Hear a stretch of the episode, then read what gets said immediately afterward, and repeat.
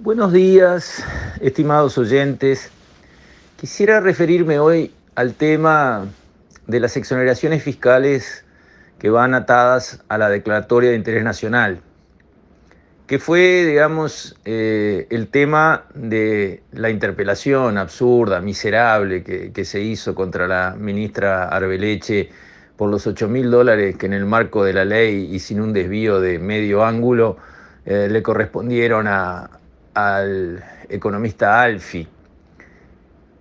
Pero el fondo del asunto está interesante para analizarlo y Cabildo Abierto ha planteado el tema y creo que con razón.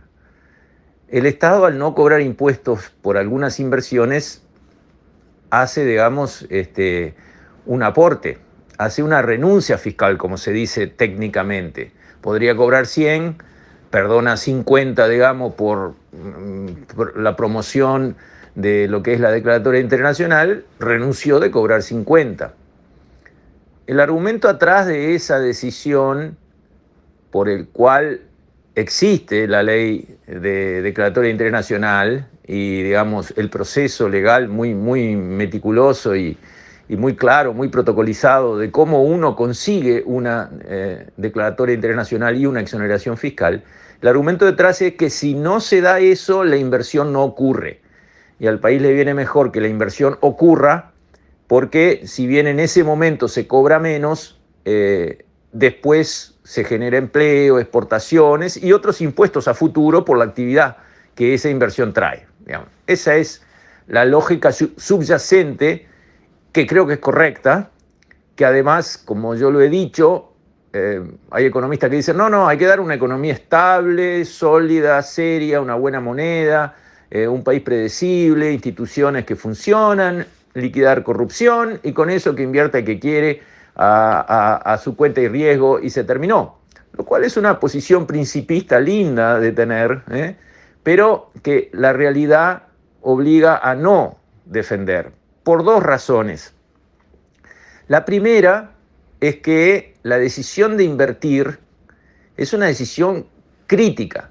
El empresario debe tomarla. Y hay uno, hay un operador grande que le está diciendo al empresario, poniendo plata arriba de la mesa, no inviertas en el sector privado, no pongas una fábrica, no, no hagas una inversión en tu empresa para contratar más personal, no, no lo hagas. Porque fíjate, en vez de colocar el dinero ahí, yo te ofrezco, dice el Estado, estos preciosos bonos del Tesoro que dan una buena tasa y si pones la plata en bono del Tesoro, no te cobro impuesto a la renta, no te cobro impuesto al patrimonio, no te cobro IVA, no tenés que hacer aportes al Banco de Previsión Social. Por supuesto, estos no llevan contribución inmobiliaria, ni esto, ni aquello, ni el otro. No embromes, ¿por qué vas a poner tus milloncitos de dólares en comprarte problemas, instalando una empresa? Eh, si acá tenés para vivir hecho un duque y, además te doy medalla y beso porque estás invirtiendo en el Uruguay y estás ayudando a tu gobierno. Eso se llama en la jerga técnica crowding out. El gobierno ofrece alternativas de inversión atractivas y además las exonera de impuestos, con lo cual compite con el mundo privado por esos dineros que hay para invertir, para generar puestos de trabajo y todo lo demás. para igualar el momento de decisión del empresario, cuando tiene que zambullirse en la piscina y no sabe cuánto agua tiene, y el gobierno le está diciendo, mira que mi piscina tiene bastante agua, te tirás tranquilo, acá no pasa nada, y te ahorro todos los impuestos y la tasa te da para vivir echado para atrás. Para igualar ese momento en la toma de decisión están las exoneraciones fiscales a la inversión privada. Esa es una razón. La otra razón, que también tiene mucho, mucho peso, es que no estamos solos en el mundo. Aunque nos parezca mal dar exoneraciones a las inversiones, si los vecinos nuestros Nuestros países alrededor dan exoneraciones y nosotros tenemos que dar, porque somos un mercado más chico, con lo cual alguien que quiere atender un, mercado de consumo prefiere ponerse en el mercado grande y atender con una tarde de la, de la línea de producción del domingo el mercado del Uruguay, porque si se cae el mercado Uruguay la empresa no pasa nada. Ahora ponemos la planta en el Uruguay para atender el Mercosur, Argentina, Brasil, Uruguay y Paraguay, y, se nos cae Brasil, o se nos cae Argentina, o se nos cae Ensodosis, ¿qué hacemos con una planta diseñada para el Mercosur puesta dentro del mercadito Uruguay? Nos tenemos que colgar. Entonces, para igualar a lo que hacen los demás, hay que dar. O sea, hay que dar exoneraciones para igualar lo que hace el gobierno cuando saca plata vendiendo bonos y hay que dar para igualar lo que hacen los vecinos para que las inversiones no se vayan todos para el otro lado de la frontera. Esas son las dos razones básicas que yo creo que son muy sólidas de por qué hay que dar exoneraciones fiscales. Bien, hasta ahí vamos bien y creo que todo el mundo está de acuerdo con eso. El Frente Amplio tuvo 15 años de gobierno con mayorías parlamentarias. Si no le parecían bien las exoneraciones fiscales, las hubiera eliminado con una ley, levantando la mano con sus senadores y diputados y a otra cosa mariposa. No lo hizo en 15 años. Quiere decir que el Frente también entiende estas razones que yo estoy eh, señalando. Ahora, la pregunta que yo me hago, y ya dije, yo soy a favor de dar y de dar fuerte exoneraciones fiscales, es la siguiente. ¿Hay que darle exoneraciones a todas las inversiones? No, mi opinión es no. ¿Por qué?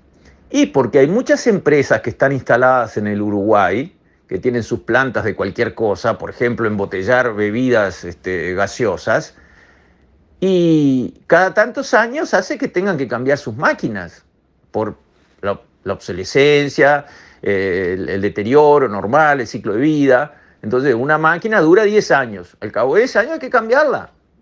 Es parte del negocio. Pero la máquina está trabajando hoy, el mercado está conseguido hoy, los empleados están hoy, e, está todo marchando.